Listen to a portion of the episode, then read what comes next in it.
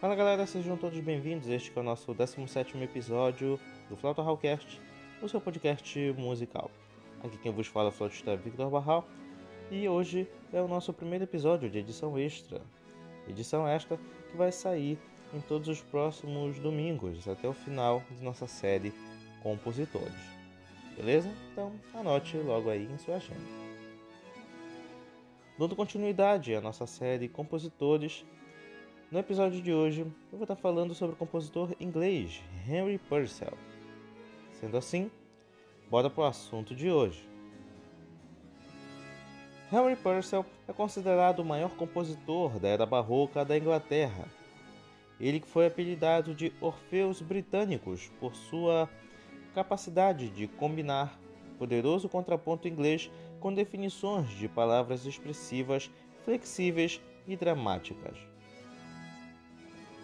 Purcell nasceu em 1659, filho do também Henry Purcell, mestre dos coristas da abadia de Westminster, e sua esposa Elizabeth. Quando ele tinha cinco anos, seu pai morreu, forçando sua mãe a reassentar a família de seis filhos em uma casa e em um estilo de vida mais modestos. Em 10 de setembro de 1677, Purcell recebeu a posição de compositor ordinário para violinos na corte. Purcell é um grande virtuoso do teclado no final da adolescência. Recebeu um segundo cargo importante em 1679, este sucedendo a Brown como organista na abadia de Westminster uma posição que manteria por toda a sua vida. Purcell foi nomeado um dos três organistas da Chapelle Royale no verão de 1682, seu cargo de maior prestígio até então.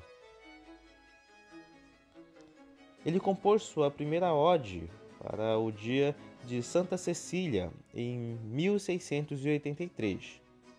No mês seguinte, após a morte de Hingston, ele foi nomeado guardião do instrumento real, mantendo seus outros cargos. Em 1685, o novo rei Jaime II introduziu muitas mudanças na corte, uma das quais foi fazer de Purcell o cravista da corte e o Blount o compositor da corte. Com a ascensão de Guilherme e Maria ao trono em 11 de abril de 1689, Purcell manteve seu posto como guardião do instrumento real e ele, junto com Blau e Alexander Damanese, dividiu os deveres de compositores da corte.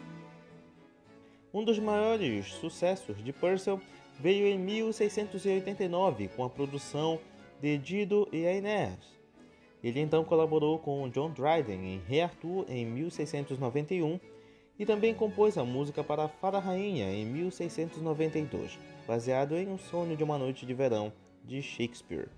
Ambas as produções também alcançando triunfos. No último ano de sua vida, Purcell permaneceu excessivamente ocupado, escrevendo muito para o palco, incluindo A Rainha Indiana, que ficou incompleto com sua morte em 21 de novembro de 1695. Uma curiosidade: Purcell tinha apenas 20 anos quando foi nomeado organista da abadia de Westminster. Esse era um dos maiores empregos da música e era como ser uma estrela pop hoje em dia. Sendo assim, galera, esse foi o episódio de hoje. A gente se encontra no próximo episódio para dar continuidade à nossa série de compositores. Compartilhe nosso podcast e siga meu Instagram, flautahal. Beleza? Então, até o próximo episódio. Tchau!